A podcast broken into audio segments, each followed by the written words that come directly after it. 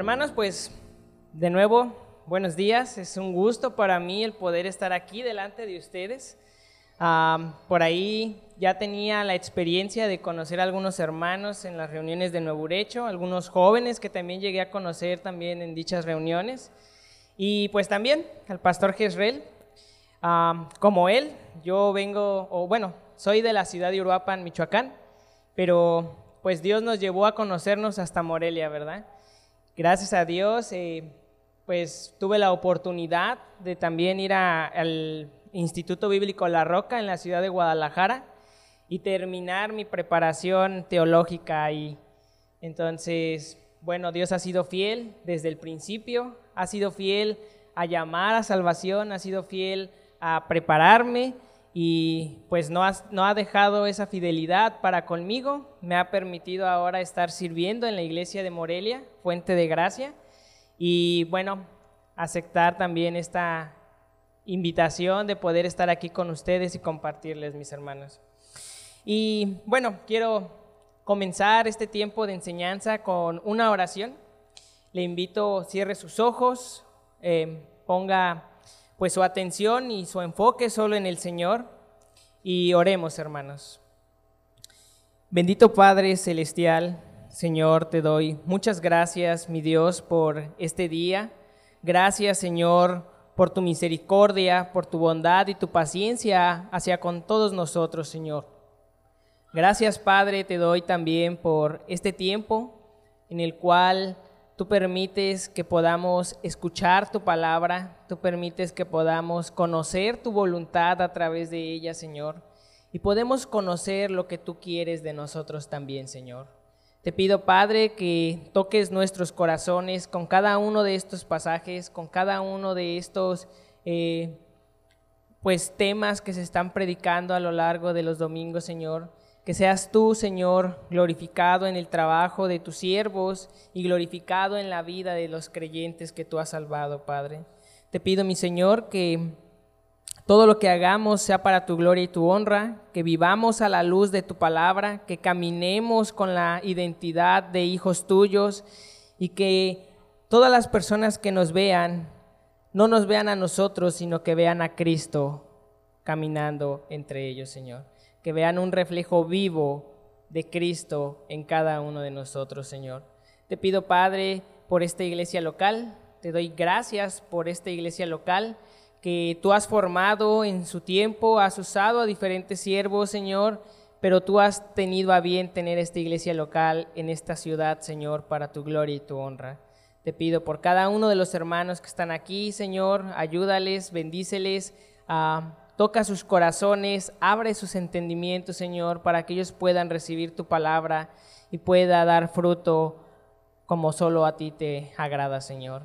Padre, yo te pido en lo personal que me des la claridad para hablar delante de mis hermanos y que todo lo que hagamos, Señor, y estudiemos esta mañana sea para tu gloria y tu honra en el nombre de Cristo Jesús. Amén. Mis queridos hermanos, quiero que vayamos a la porción de Primera de Pedro, capítulo 2, versículo 1, 2 y 3. Primera epístola de Pedro, capítulo 2, versículo 1, 2 y 3. En Reina Valera dice de la siguiente manera, le voy a dar lectura. Desechando pues toda inmundicia, todo engaño, hipocresía, envidias y todas las detracciones Desead como niños recién nacidos la leche espiritual no adulterada, para que por ella crezcáis para salvación, si es que habéis gustado la benignidad del Señor. Mis hermanos, este pasaje nos brinda una ilustración de la cual voy a estar haciendo uso a lo largo de toda la predicación. Este pasaje nos habla de niños recién nacidos y nos habla de pequeños yo veo aquí en la congregación algunas madres que aún traen a sus pequeños. Y yo quiero preguntarles y les pido, levanten su mano, aquellos que han sido padres en, este tiempo o que tienen hijos, pues. Si puede, por favor, levantar su mano, aquellos que han tenido esa bendición de tener hijos. Yo quiero que usted Gracias, hermanos, gracias. Pueden bajarla. Yo quiero que usted tenga en mente esta ilustración. Un niño, desde que nace hasta la edad adulta. Incluso quiero que traiga a su memoria sus, sus tiempos de infancia. No los malos recuerdos donde a veces nuestros padres nos disciplinaban con el cinturón, no, no, no, pero aún que usted traiga esos recuerdos a su memoria. Quiero que recuerde de, quiero que usted piense en su infancia y en su adolescencia, en su juventud y ahora en la edad en la que se encuentra. Mis hermanos, a lo largo de la predicación voy a estar tocando el desarrollo y el crecimiento. Esta predicación se titula La responsabilidad de mi crecimiento. Y es una responsabilidad compartida. Es una responsabilidad que compete a los adultos que están a cargo de los pequeños, pero también conforme van creciendo y desarrollándose, esa responsabilidad va pasando a sus propias manos. Hermanos, ustedes han estado estudiando acerca de la epístola de Pedro y francamente sabemos que el apóstol no era precisamente un hombre muy preparado o letrado.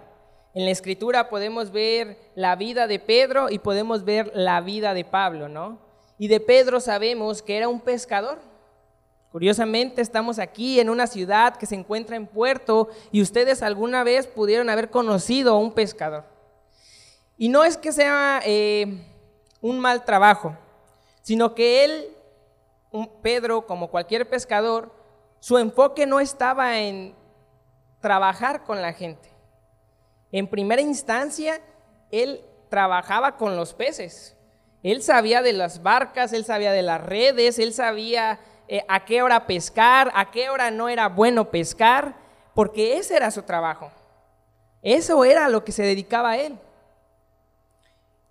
Ustedes podrían pensar que Pedro no tenía la preparación para hablar delante de las personas y muy posible era cierto. Sin embargo, el Señor lo eligió, lo llamó, lo preparó y lo usó para su gloria y su honra. Así como hoy en día el Señor sigue llamando, sigue capacitando, sigue preparando y sigue usando a las personas para glorificar su nombre. Mis hermanos, yo quiero que usted tenga en mente a Pedro. ¿Cómo pudo haber sido? ¿Cómo lo describe la escritura? Cuando llegó el soldado romano por Jesús, dice que Pedro se enojó y se alebrestó y sacó la espada de un soldado y le tiró a la oreja. Yo creo que no le tiró a la oreja, hermanos, yo creo que le tiró a matar, no le tiró al cuello al soldado, pero Pedro falló y solo le cortó la oreja. Pero ese era el temperamento de Pedro. Un temperamento que a veces muchos de nosotros podemos tener o nos podemos identificar y podemos pensar, no, el Señor no me puede usar porque soy así. El Señor no me puede usar con este carácter. Y tienen razón. Por eso el Señor los va a ir cambiando y transformando a lo largo del crecimiento y el desarrollo espiritual. Mis hermanos, yo quiero que ustedes piensen, por ejemplo, también en Pablo. Pablo, que fue instruido a los pies de Gamaliel, que era de una ciudad de Tarso, una ciudad lejana, colonia de Roma, era ciudadano romano, y fue enviado a estudiar a Jerusalén a los pies de Gamaliel. Si ustedes lo vieran en la actualidad, sería como si Pablo fuera de aquí de Lázaro, pero de una familia de buenas posibilidades que lo mandan a estudiar a Harvard, Estados Unidos así. Lo mandan a lo mejor de lo mejor. Entonces, esa era la situación de Pablo. Y aún así, el Señor lo usó.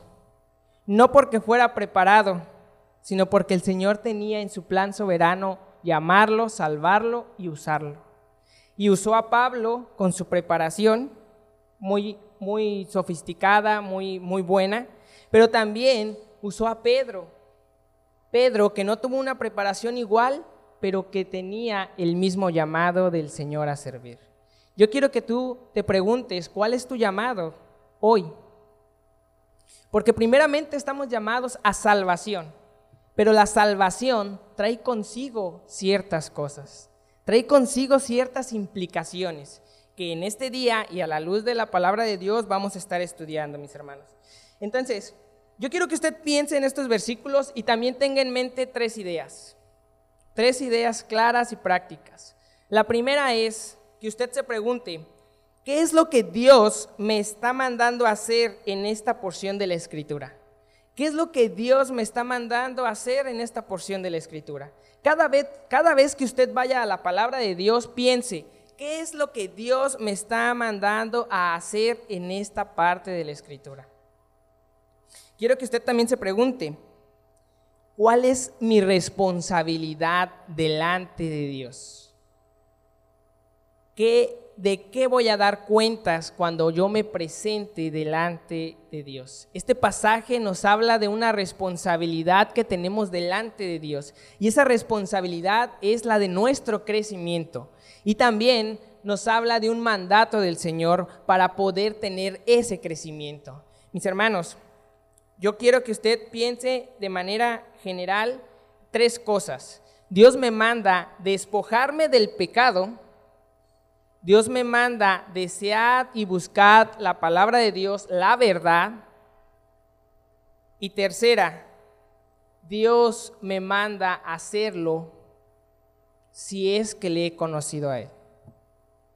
Dice, si habéis probado la benignidad del Señor la razón por la que debemos de desechar el pecado y de buscar la verdad es porque ya hemos conocido de Él, ya hemos probado de su amor, ya hemos probado de su misericordia, no solo su gracia común, que es la que disfrutan todas las personas desde el momento que nacen, sino de su gracia salvadora en la persona de nuestro Señor Jesucristo. Mis hermanos, para desarrollar la predicación, quiero que usted tenga en mente esta pregunta. ¿qué es lo que Dios me manda a hacer? Y el versículo 1 responde a esa pregunta. Dios me manda despojarme del pecado. Mis hermanos, Dios comienza en su mensaje con que nos despojemos del pecado. Y menciona ciertas características o ciertos pecados en particular. Mis hermanos, menciona la malicia. Y la malicia es el abrigar cualquier tipo de pensamiento malo contra otra persona. Yo quiero que usted piense si en la semana, o más bien recuerde si en la semana pensó algo malo en contra de otra persona, porque el Señor le manda que se despoje de esto. Yo quiero que usted piense aquellos malos recuerdos que a veces nos llevan al rencor que son la raíz de, muchas, de muchos problemas, incluso en las familias. ¿Cuál es la causa de que a veces entre familias no se hablen algunos parientes? Que guardan esos pensamientos, guardan un pensamiento negativo en contra de otro, que no perdonan. Mis hermanos, el perdón no es para librar de la culpa a la otra persona, es para librar del dolor a la víctima. Aquel que ha sido ofendido, si no perdona, sigue guardando en su corazón ese mal pensamiento, esa mala intención que, que no le glorifica al Señor y que no le ayuda a la primera persona. Mis hermanos, yo quiero que piensen en George Washington Carver, quien fue un científico eh, botánico que hizo grandes aportaciones a su ramo, pues científico, ¿no? Pero este hombre, si usted lo busca en internet, va a ver que es un hombre de color. Y cuando se le entrevistó y se le preguntó por qué decidió estudiar botánica y todo esto, él dijo que una universidad le había rechazado cuando él hizo su examen de admisión solo por su color. El entrevistador, después de ver sus aportaciones al, ramo de la botánica, le preguntó cuál era esa universidad, ¿no? ¿Quién se atrevió a despreciar a este científico tan, tan bueno, no? Él le contestó, no importa cuál haya sido la universidad. Lo que importa es que tuve la oportunidad de estudiar y terminar mi carrera y trabajar en ella. Él no guardaba ningún rencor ni ninguna malicia contra esa universidad por la discriminación que sufrió. Yo quiero que tú te preguntes si guardas algún tipo de mal sentimiento contra una persona, contra una situación, porque eso es de lo que el Señor te manda que te despojes. Quiero que pienses también en el engaño. Cualquier forma de deshonestidad es un engaño. Aun cuando nos preguntan qué edad tenemos y nos quitamos unos años, eso es un engaño, mis hermanos. Por ahí tuve la experiencia ahorita cuando conocí a unas hermanas que me preguntaron mi edad, ¿no? Haber mentido sobre mi edad es un engaño. Tengo 26 años, para muchos puedo ser mucho, muy joven e inexperto, pero el Señor siempre me ha animado a buscarle, a conocerle, y el Señor puso en su palabra, en Primera de Timoteo capítulo 4, versículo 12, que ninguno tenga en poco tu juventud. Antes bien, sé ejemplo. Sé ejemplo en conducta, en palabra, en pureza. Mis hermanos, no importa nuestra edad, seamos jóvenes, seamos mayores, lo que importa es que confiemos en la palabra del Señor, que aprendamos de la palabra del Señor y que sigamos buscando agradarle y vivir a la luz de la palabra de Dios. Eso es lo que importa. Mis hermanos, yo quiero que ustedes piensen en la hipocresía, porque el Señor dice que nos despojemos de la hipocresía, desechando todo engaño, hipocresía. Mis hermanos, un hipócrita es aquel que pretende ser alguien que no es. Alguien que pretende ser otra persona que no es en realidad. Y muchas veces podemos estar viviendo de manera hipócrita, viniendo a la iglesia los domingos, pero toda la semana viviendo apartados de la palabra de Dios. No leemos nuestra Biblia más allá del domingo cuando nos piden que abramos nuestra Biblia en la porción que vamos a estudiar y de ahí en adelante ya no la volvemos a, a abrir, a leer. Hermanos, esto es algo grave a la luz de qué estamos viviendo entonces. ¿Con qué herramientas estamos saliendo a nuestros trabajos o a nuestras escuelas o a donde quiera que vayamos día con día si no es con la palabra de Dios? Si no es con la armadura del Señor. Hermanos, las envidias son los celos desnudos y son a causa de qué? Son el sentimiento de desagrado a causa de escuchar las virtudes o la prosperidad de otros. Escucho que aquel tiene un mejor carro y se despierta mi envidia. Escucho que aquel tiene un mejor salario y se despierta mi envidia. Las mujeres, escucho que aquella hermana tiene una mejor cocina y se despierta mi envidia, ¿no? ¿Qué despierta nuestra envidia? Debemos identificarlo para poderlo desechar. Eso es clave, mis hermanos. Eso es clave. Y también la de denigración o detracciones. El hablar mal de otras personas, la murmuración. Yo quiero que pienses si en esta semana murmuraste en contra de alguien, porque el Señor te manda que te despojes de eso. Y todo esto tiene una razón de ser, mis hermanos. Todo esto, todos estos pecados, llámese cual sea, envidia, murmuración, detracciones, hipocresía, engaño, deshonestidad, sea cual sea el nombre del pecado, Dios te manda despojarte por una razón. Y la razón es que impide tu crecimiento. Impide que tú sigas avanzando. Si ustedes van a Hebreos capítulo 12, versículo 1, dice, por tanto, hermanos, también teniendo alrededor nuestro tan gran nube de testigos, despojémonos de todo peso y del pecado que nos asedia y corramos con paciencia la carrera que tenemos por delante.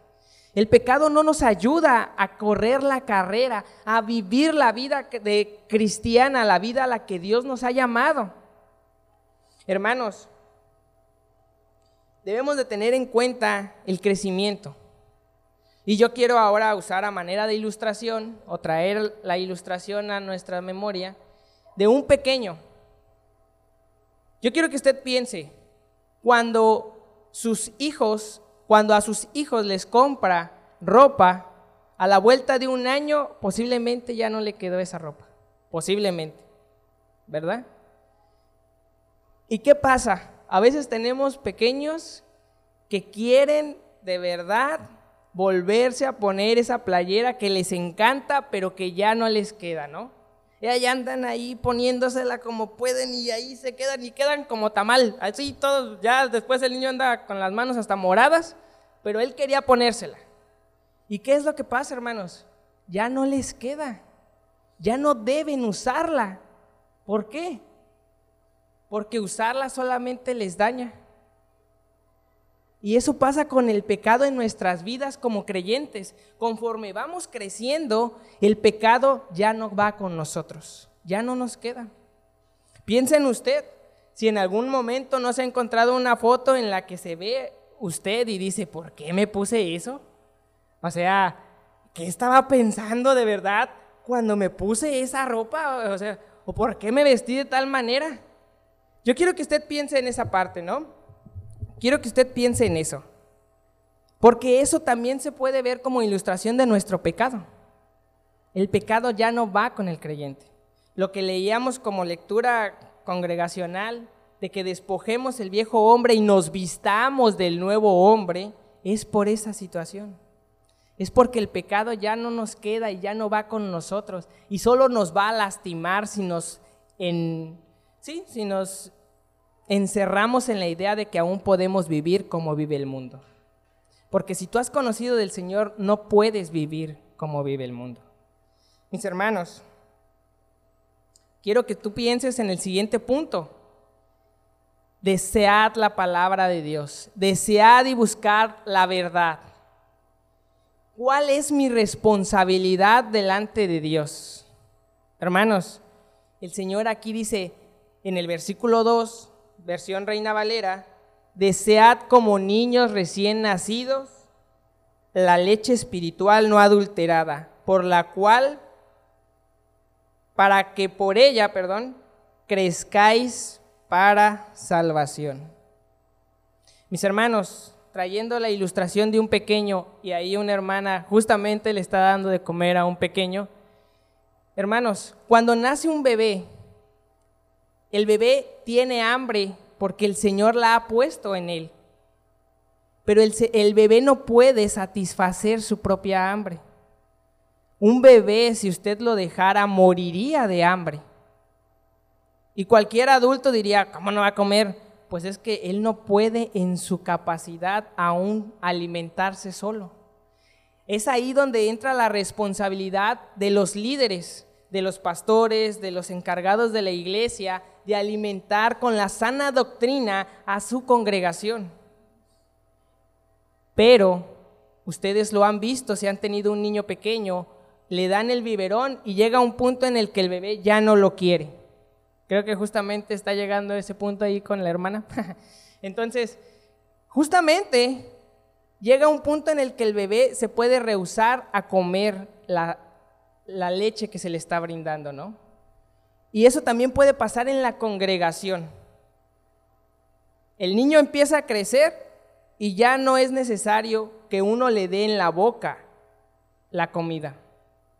El niño empieza a crecer y ya simplemente se le sirve en un plato y se le dice, aquí está, come. Y el niño puede no comer por su propia voluntad. O puede ser obediente y comerse todo lo que sus padres le den.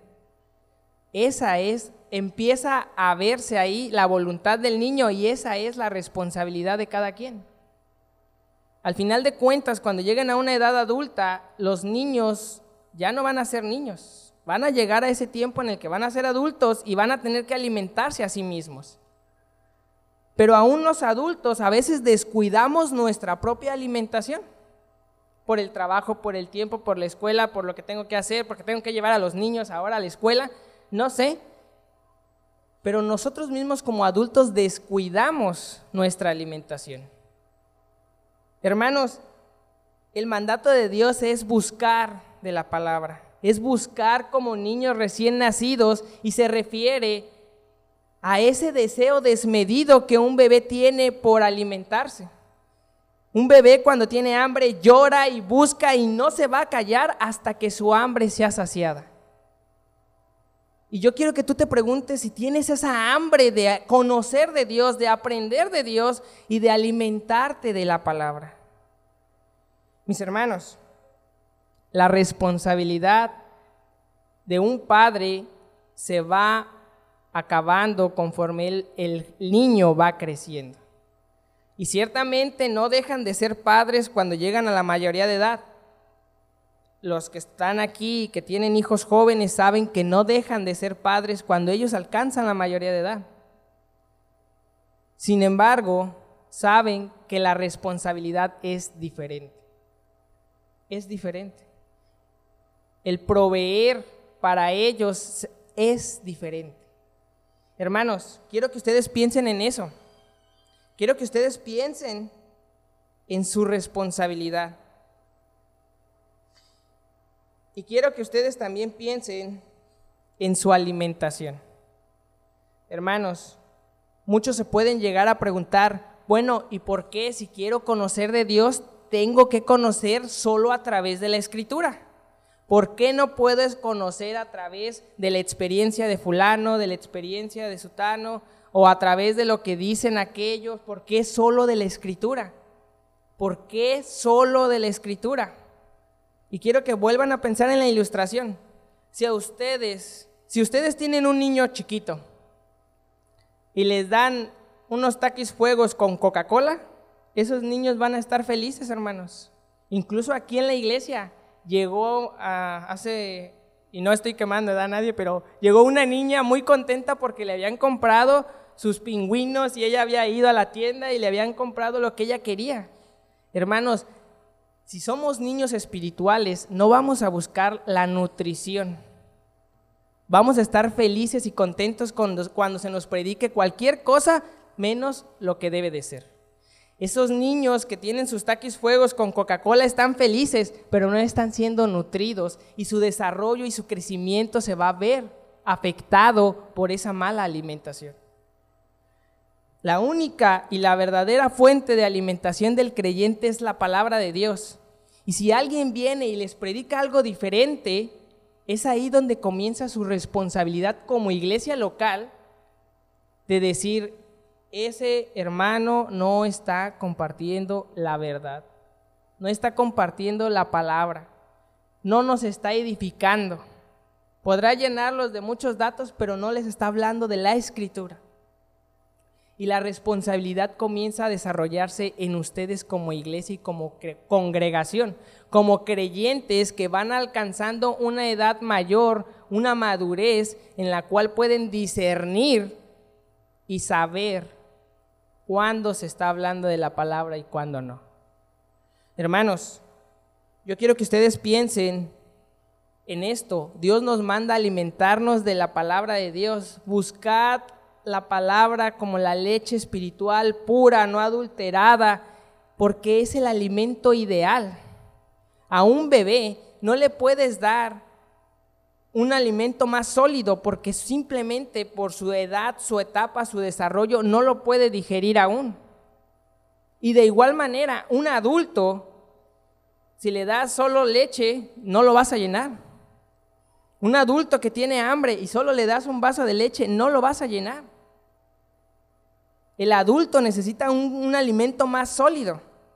El niño necesita un alimento sólido y necesita todos los nutrientes, necesita quizás más nutrientes que el maduro, porque está en su pleno crecimiento y desarrollo. Y el adulto necesita mantener ese crecimiento y ese desarrollo y necesita esos nutrientes que solo vamos a encontrar en la palabra de Dios. Hermanos, yo quiero que usted piense ahora en cuál es el motivo por el cual debe de crecer. El tercer punto de la predicación es tener presente la benignidad de Dios. Y ahí sí le invito que me acompañe a Tito capítulo 3, versículo 4. La epístola de Tito capítulo 3, versículo 4.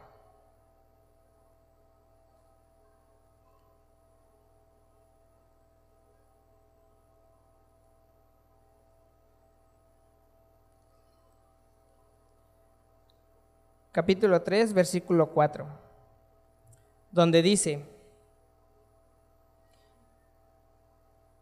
pero cuando se manifestó, en Reina Valera lo voy a leer, perdón, Tito capítulo 3, versículo 4, pero cuando se manifestó la bondad de Dios, nuestro Salvador, y su amor para con los hombres, nos salvó no por obras de justicia que nosotros hubiéramos hecho, sino por misericordia, por el lavamiento de la renovación y por, la por el lavamiento de la renovación y por la renovación en el Espíritu Santo, el cual derramó en nosotros abundantemente por Jesucristo nuestro Salvador, para, para que justificados por, por su gracia viniésemos a ser herederos conforme a la esperanza de la vida eterna. Mis hermanos, el versículo 3 de Pedro, del capítulo 2 de Pedro, dice, si habéis probado la benignidad de Dios. Y no lo dice en un sentido de duda acerca de ellos, lo dice en un sentido de afirmación. Todo aquel que ha probado la benignidad de Dios, su salvación, ha venido a ser hecho hijo de Dios, ha venido a tomar una identidad y ha venido a ser llamado a un propósito. Ha venido a ser llamado a dar gloria a Dios. Ha venido a ser llamado a obediencia. Dice Filipenses capítulo 2, versículo 5, haya pues en vosotros este mismo sentir que hubo en Cristo, el cual siendo en forma de Dios no estimó el ser igual a Dios como cosa que aferrarse, sino que tomó forma de siervo y estando en la condición de siervo se humilló a sí mismo hasta la haciéndose obediente hasta la muerte y muerte de cruz. Somos llamados a ser conforme a Cristo. Somos llamados a, obedecer, a obedecer, a nacer de nuevo, a crecer en su palabra. Mis hermanos, en este sentido es donde entra nuestra responsabilidad la responsabilidad del crecimiento es una responsabilidad compartida. Y quiero que usted tenga en mente esto. Primera de Pedro, capítulo 1, versículo 15 y 16, que lo han estado predicando anteriormente. Si quiere acompañarme en su Biblia, Primera de Pedro, capítulo 1, versículo 15 al 16, dice, sino como aquel que os llamó es santo, sed también vosotros santos en toda, en toda vuestra manera de vivir, porque escrito está, sed santos porque yo soy santo. En primera instancia, cuando te alimentas de la palabra de Dios, cuando empiezas a ver que has nacido de nuevo y hay un crecimiento, comienzas a darte cuenta de que tienes una responsabilidad personal delante de Dios. Y esta responsabilidad es en tu santidad, en tu crecimiento. Conforme más conocemos de la Escritura y conforme más conocemos de la palabra de Dios, más crecemos y más vamos a buscar vivir en santidad. Jesús dijo en Juan capítulo 17, no te pido que los quites del mundo, sino que los guardes del mal. Y dice, ellos están limpios porque han sido limpiados a través de tu palabra. Santifícalos en tu palabra, tu palabra es verdad. Entonces, esta responsabilidad que habla Pedro en esos versículos del capítulo 1 es una responsabilidad personal que van ligados al crecimiento del creyente. Si el creyente no está creciendo en su santidad, no está creciendo realmente. Hermanos, tenemos una responsabilidad con nuestro crecimiento y ese crecimiento también nos lleva a una responsabilidad con los que me rodean. Y aquí les hablo de la gran comisión. Vayamos a Mateo capítulo 28, versículos 19 y 20. Se los voy a leer en Reina Valera. Si, eh, si quieren eh, seguirme con su vista, es Mateo capítulo 28, versículos 19 y 20. Algunos hasta se lo pueden saber de memoria, pero se los voy a leer. Dice, por tanto, id y haced discípulos a todas las naciones, bautizándolos en el nombre del Padre y del Hijo y del Espíritu Santo, enseñándoles que guarden todas las cosas que os he mandado. Y he aquí, yo estoy con vosotros todos los días hasta el fin del mundo. Es la gran comisión a todos los creyentes. Y tú tienes una responsabilidad delante de Dios que vas a dar cuentas en algún momento. Y esa responsabilidad es compartir el Evangelio. Es parte del crecimiento. Es parte de tu crecimiento. Un niño no se puede sostener a sí mismo es dependiente de sus padres en todo. No puede ni siquiera ir a comprarse un par de zapatos él solo. Un padre provee el recurso, lo lleva y hasta se los compra, ¿no? Tú te vas a comprar estos, órale. El niño a lo mejor no le gustan, pero son para la escuela, tiene que ser así.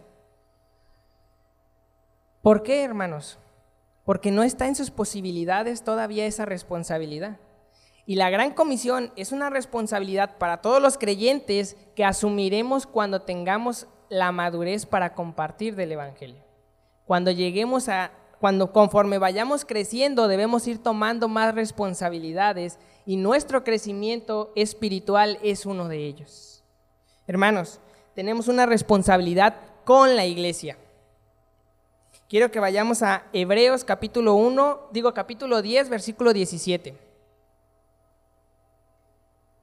Hebreos capítulo 10, versículo 25, perdón. Bueno, están juntos, son dos responsabilidades en ese, en ese capítulo. Primero Hebreos capítulo 10, versículo 17, donde dice, obedeced a vuestros pastores y sujetaos a ellos, porque ellos velan por vuestras almas como quienes han de dar cuenta, como quienes han de dar cuenta para que lo hagan con alegría y no quejándose, porque esto no os es provechoso. Tenemos una responsabilidad con nuestros pastores. El pastor tiene la responsabilidad de enseñarme la verdad, la palabra, pero yo tengo una responsabilidad de atender lo que se me está enseñando. Y no porque sea Jezreel, no porque sea yo, sino porque es el siervo o el instrumento que Dios ha querido usar para que yo aprenda la voluntad de Dios y la palabra de Dios. Tenemos una responsabilidad con nuestra iglesia local. Vayamos allí en el mismo capítulo 10 al versículo 25, donde dice, no dejando de congregarnos como algunos tienen por costumbre, sino exhortándonos y tanto más cuando veis que el día se acerca.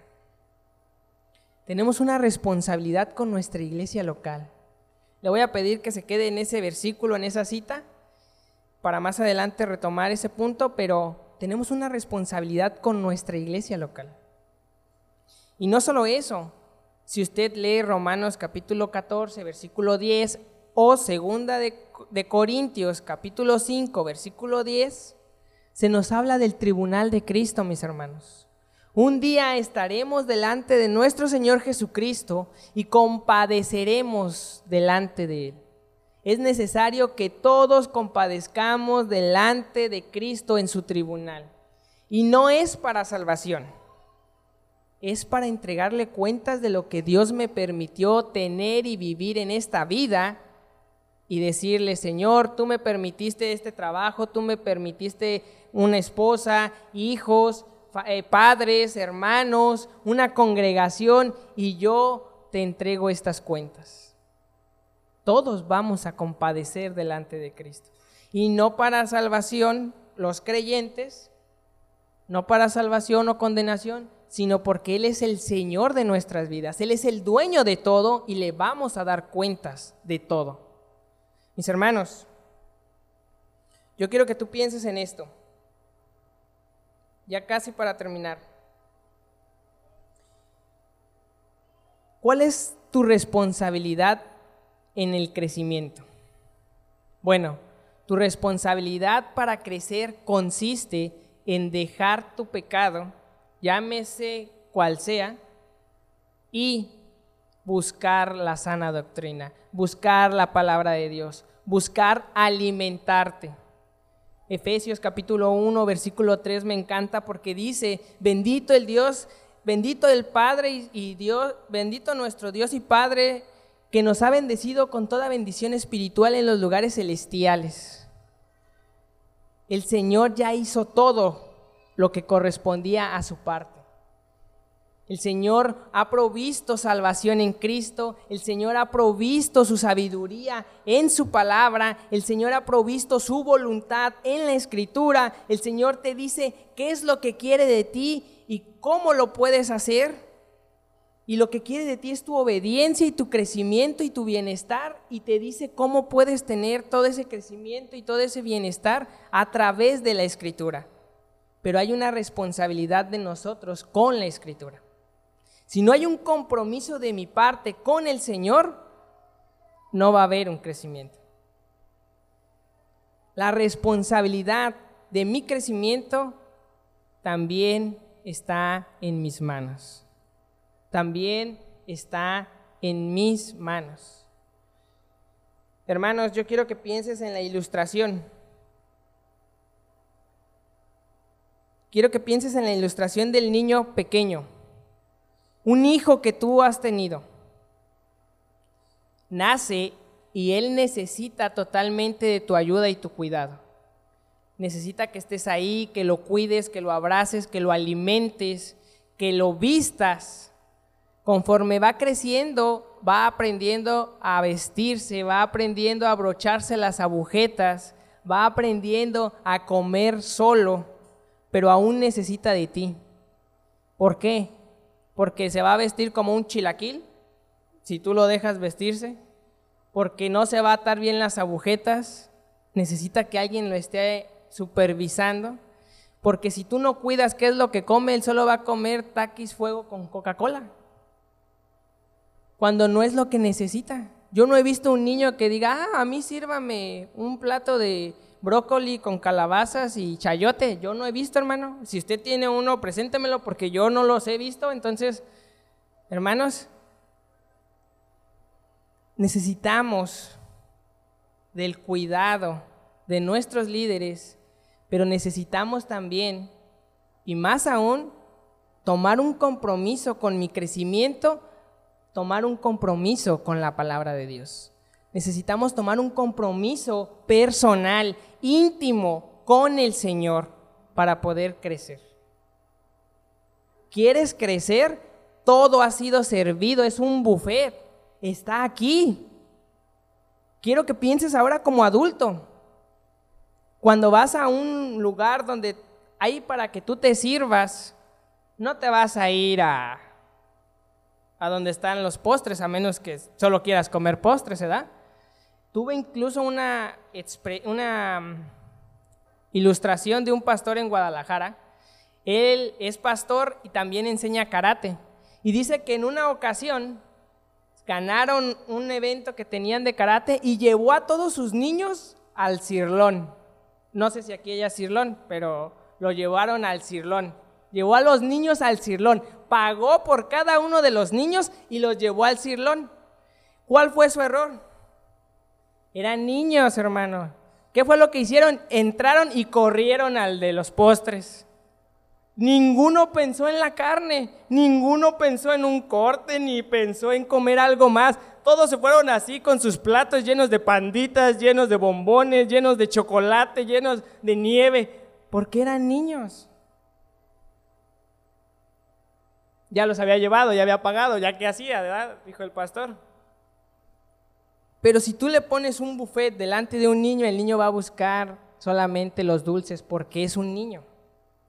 Pero si tú eres un adulto, vas a buscar los mejores platillos. Vas a buscar los cortes más diferentes. Vas a buscar, ah, yo no puedo comer eh, camarón. Bueno, yo que no soy de aquí, yo no como casi camarones, me voy a ir a los camarones, ¿no? ¿Por qué? Porque ya como adulto pensamos diferente. Y quiero que pienses en eso.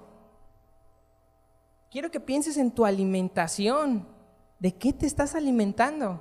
Si no te estás alimentando de la palabra, el mundo te está alimentando diariamente con sus filosofías, con sus ideas y con sus avances.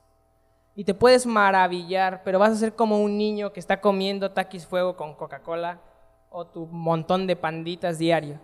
No vas a crecer y, y se va a ver reflejado en, tu vida diaria. Porque hay adultos con anemia, porque hay adultos con problemas de salud por su mala alimentación.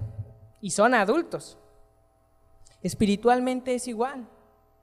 Espiritualmente es igual. Si tú no cuidas tu propia alimentación espiritual, no vas a crecer. No vas a crecer. Y si tú sigues abrazando el pecado, vas a atrofiarte más bien. No solo no vas a crecer, sino que el pecado te va a llevar a atrofiarte. Ya cuando menos acuerdes vas a andar ahí todo torcido porque no dejaste el pecado que te estorbaba para correr y avanzar. Y al contrario, abrazaste cualquier tipo de alimentación que no fue la ideal para ti. Hermanos, para concluir, Dios me manda dejar el pecado, llámese malicia, llámese engaño, hipocresía, envidias, llámese detracciones, cualquiera que éste sea los versículos de Colosenses ampliaron más la lista, ¿no? Llámese cualquiera, Dios me manda a dejar el pecado. Y me manda a alimentarme y buscar de la verdad, de su palabra. Es un banquete abierto y dispuesto para que tú vayas y comas lo que quieras. Y Dios me manda que crezca. Dios me manda que crezca y, me exhorta a la responsabilidad de mi crecimiento en este pasaje de Pedro. Aplicaciones prácticas para este mensaje. Tengo dos. Identifica cuál es ese pecado que debes de dejar. ¿Con qué batallas? ¿Con qué luchas? Honestamente, no te pido que vengas y me lo cuentes o se lo digas al pastor, sino que tú en tu casa ora al Señor y dile al Señor, ¿sabes qué? Estoy teniendo problemas con este pecado. Estoy teniendo problemas con tal cosa, con tal situación, con tal persona. Estoy teniendo problemas. Ayúdame. Díselo al Señor. Ora en lo íntimo con el Señor. Eso es la primera aplicación. Y la segunda aplicación es comprométete con tu crecimiento. Comprométete con el Señor. Yo quiero que pienses, y no sé si en alguna ocasión en tu vida hayas ido al gimnasio, pero piensa en alguien que va al gimnasio. Si va una vez, un día, no va a verse un resultado. Si no va una vez, no va si solo va una vez, no va a verse un resultado. Pero el ejercicio sumado con una buena alimentación va a dar resultados evidentes a quien esté a su lado. Y igualmente, tu buena alimentación en la palabra de Dios y el ejercitarte en la piedad va a verse evidentemente a los que te rodean. Va a ser algo notorio para los que te rodean, algo evidente, algo palpable. Esa es, esas son las dos aplicaciones que yo les puedo dar para este mensaje, hermanos. Y les invito a que también vayan a primera, digo a Santiago capítulo 1, versículo 22. Donde solamente quiero que lo lean y se queden con estas palabras, ¿no? Dice, pero Santiago 1.22, Santiago capítulo 1, versículo 22. Se los leo en Reina Valera, pero quiero que ustedes lo guarden en su corazón. Sed hacedores de la palabra y no tan solo oidores, engañándoos a vosotros mismos. Dios nos manda a poner en práctica, a vivir su palabra. Y a través de que nosotros pongamos en práctica y vivamos su palabra, es que el Señor va a ir cambiando nuestra vida, va a ir permitiendo un crecimiento que va a ser evidente a los que nos rodean, que va a ser de testimonio a los que nos rodean, que va a despertar la curiosidad de por qué Él está cambiando y, una, y va a brindar una oportunidad de que tú le compartas a alguien el Evangelio también. Tu crecimiento va a ser evidente y cuando es evidente, bueno, cuando te alimentas de la palabra de Dios, tu crecimiento es evidente. Y cuando es evidente, la gente te va a preguntar qué pasó contigo, qué pasó en tu vida. Y esta es la oportunidad que el Señor quiere que todos abramos para compartir de su palabra, de su mensaje, de su verdad, con un testimonio que respalde cada una de las palabras que tú le puedas dar a esas personas.